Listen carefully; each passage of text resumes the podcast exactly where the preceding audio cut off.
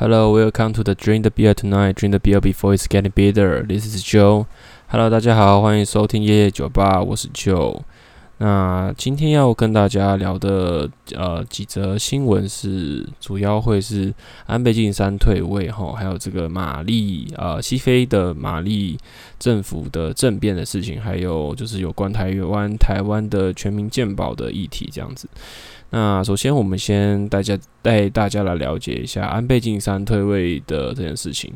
就是在大概前一个礼拜的时候，呃，近几天还是前一个礼拜的时候，安倍晋三他宣称因为身体的身体的不适，所以即将要呃停止执政。就是他这一他他他是表示说，就是这一呃这一个任期到了，他就要呃选择请辞这样子。那我。自己觉得他是这件事情第一次第一次听到的话，呃，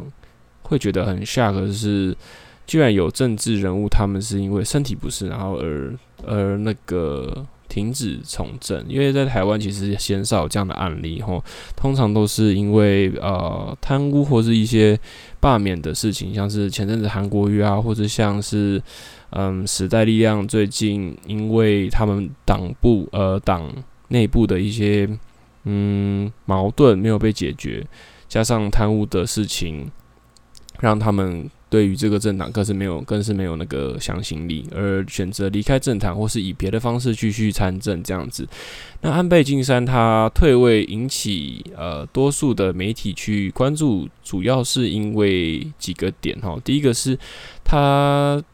就算他现在宣称他说要退位，但是他还是成为了呃日本历史上就是最长执政的这个日本首相哈，呃，已经远远超越，也不是远远超越啦，已经超越了他的叔公还是祖父，我有点忘记了，就是。他已经是啊历届以来最长执政的日本首相。那他当然他在他的呃执政的过程中也不是一直都非常顺遂哦，因为像他其实是之前担任首相也也有呃就是断断续续的，嗯，因为他有担任过不同的职位嘛，然后也之前也有因为身体的不适而呃导致他就是。呃，停止停止从政，那后来又回归了。那这一次就有人在讨论说，呃，他是否呃这次的病情好转之后，是不是有回归的可能性？那多方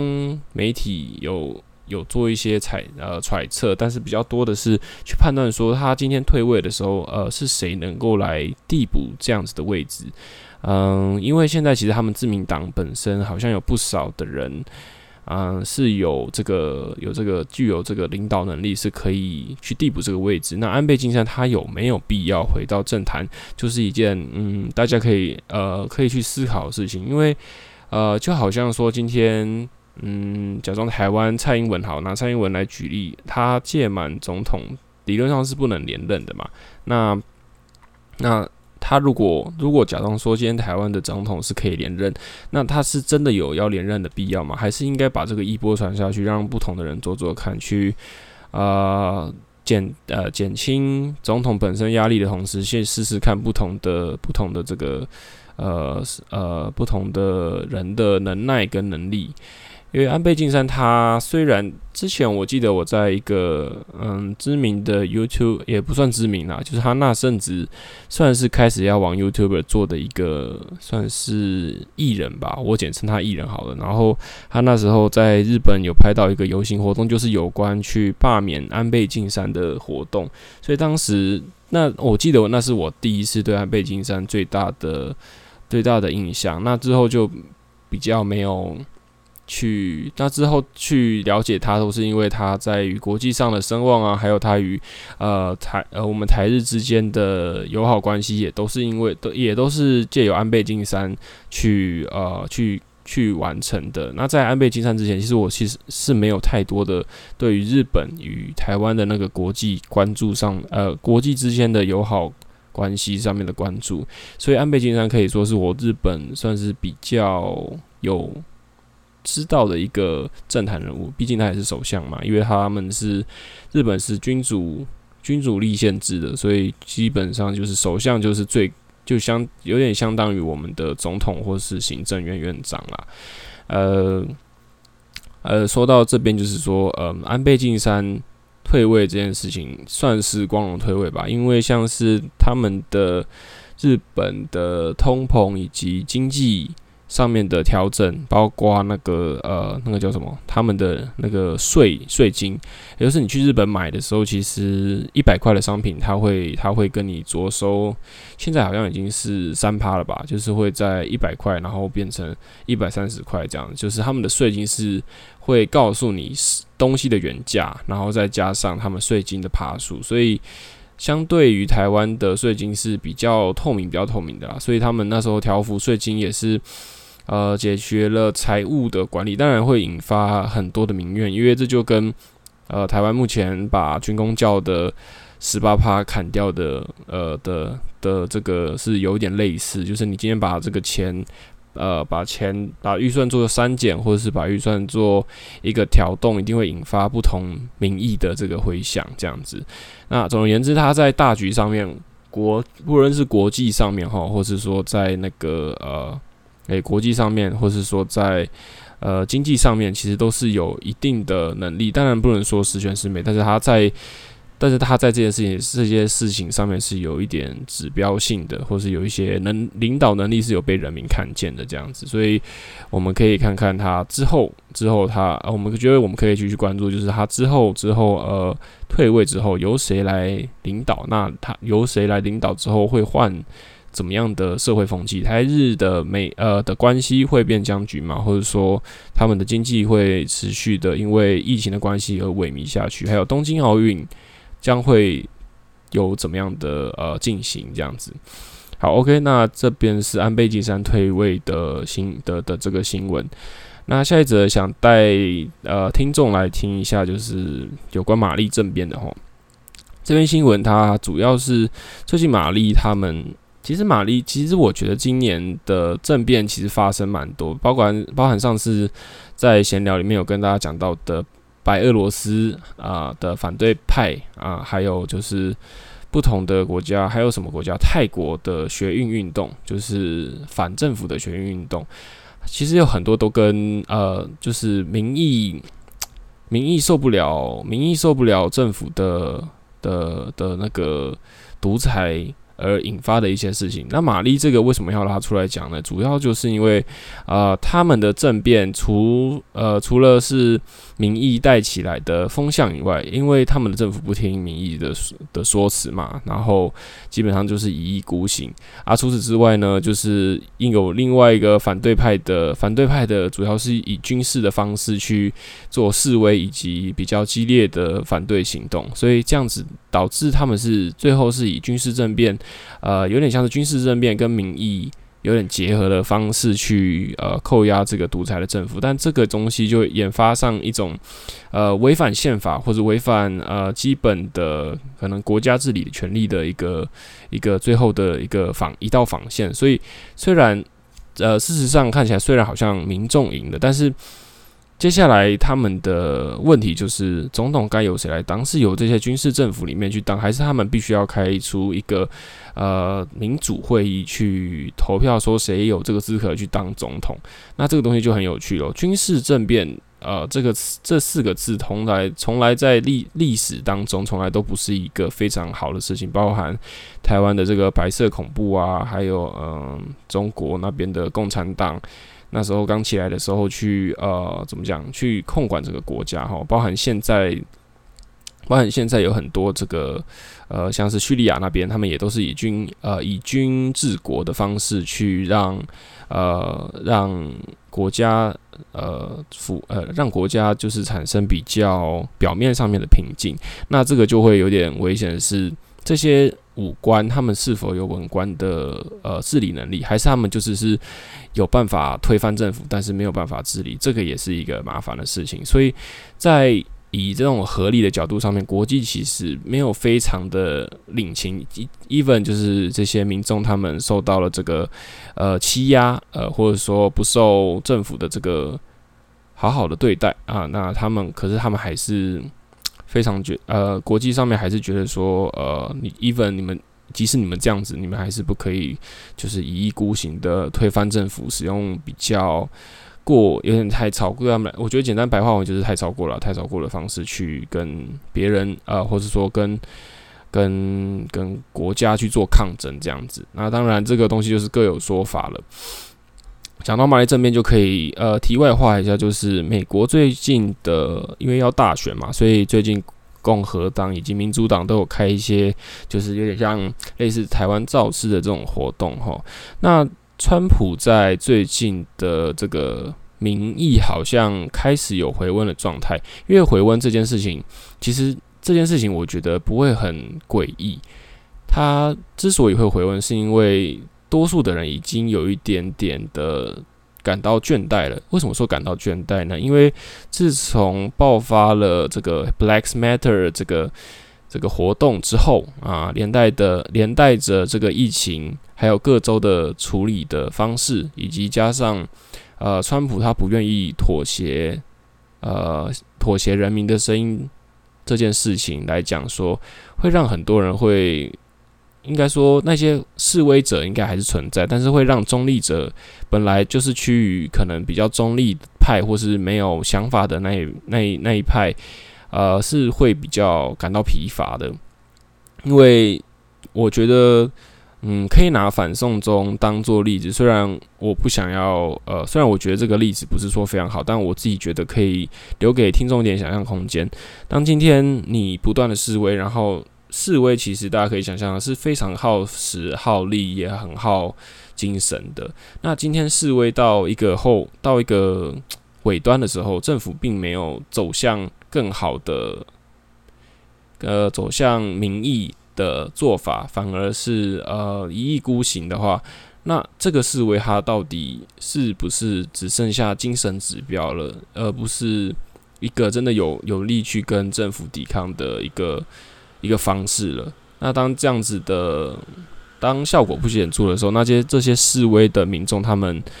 他们即使坚持下去，但是我觉得，但是他们应该也会开始渐渐感到疲乏，或是说没有办法继续。跟呃跟这个跟现实投降，因为实在是太过于疲累的状态，都是处于一个非常疲累的状态哦，所以这也显示，其实川普这次他还是有可能得选的连任，因为嗯，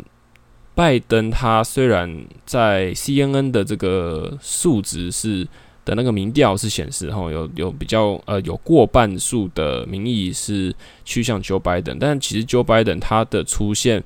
并没有让，并没有办法让，嗯，并没有那种救世主情怀，或者说他有办法解决现在的这些，嗯，包含疫情啊，或是种族的议题的问题，就连就连我都觉得他其实有没有上任。都不会差太多，只差在可以把川普这个呃这个这个呃金色的斑鸠换掉这样子，所以我觉得嗯会想要题外话，就是说政变跟示威到后面的时候，可能都会造成一定的疲乏。那虽然精神在那边，但是肉体已经不在那边了。我觉得这个东西嗯是非常难以去衡量的。铜臭味跟理想有的时候就是没有办法。和平共存，那没有办法和平共存的时候，有的时候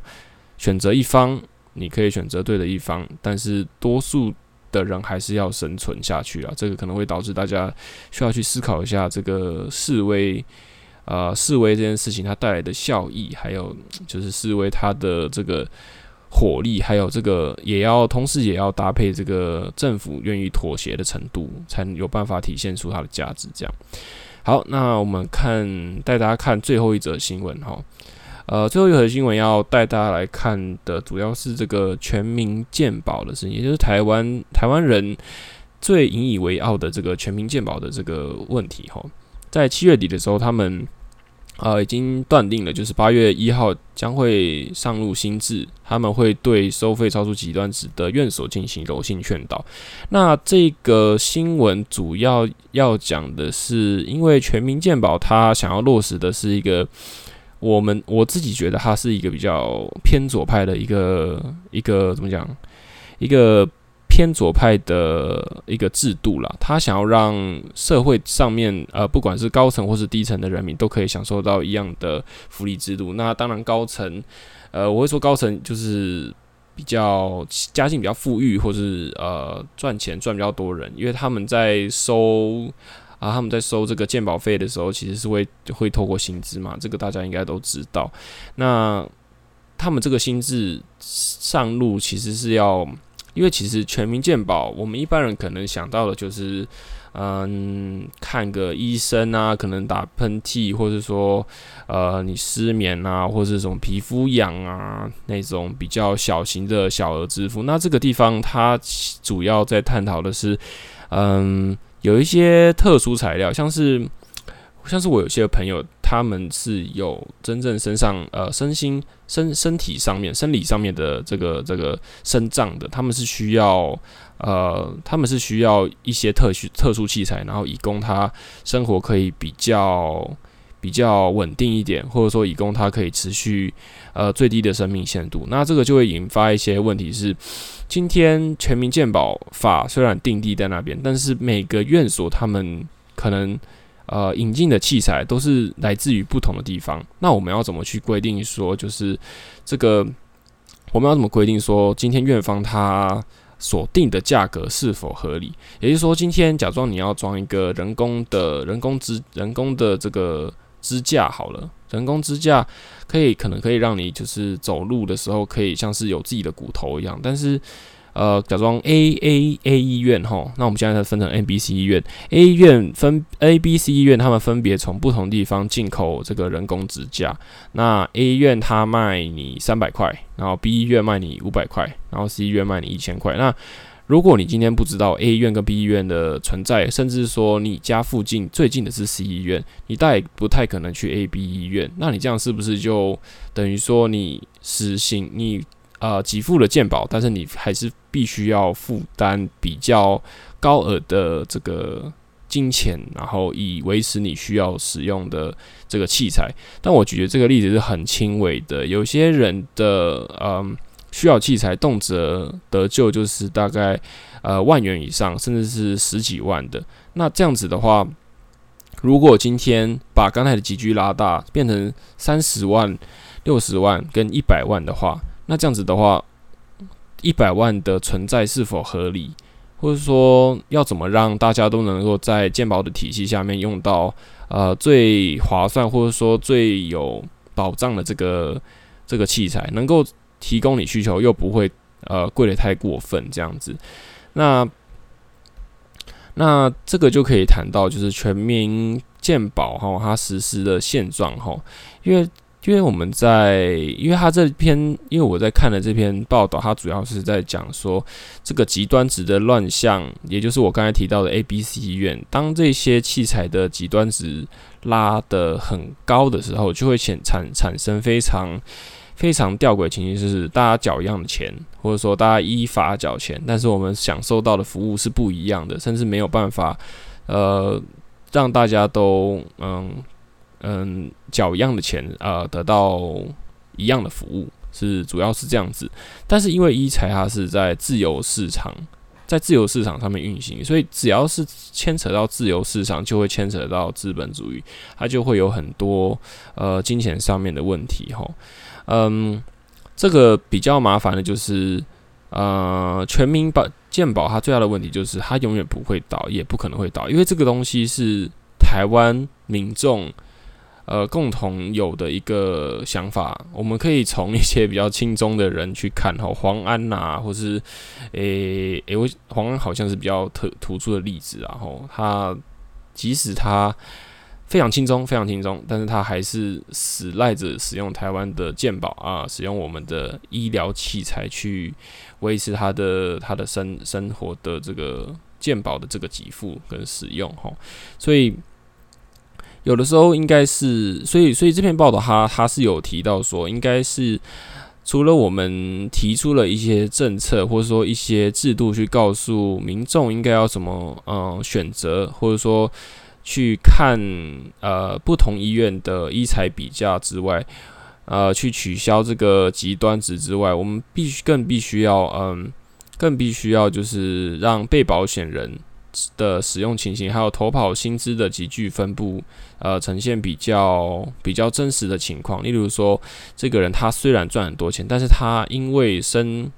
身处是一个可能可能那个呃，可能是身体是比较有问题的，那这样子是不是可以让他付比较少的钱，或者说让他在付健保费的时候能够有这个差额的负担？这样子，那同时让每个人都可以有机会监督健保资源的配置，那这样子的政策也会也也比较能够呃建立良性的社会沟通啦。这样子，OK，那今天的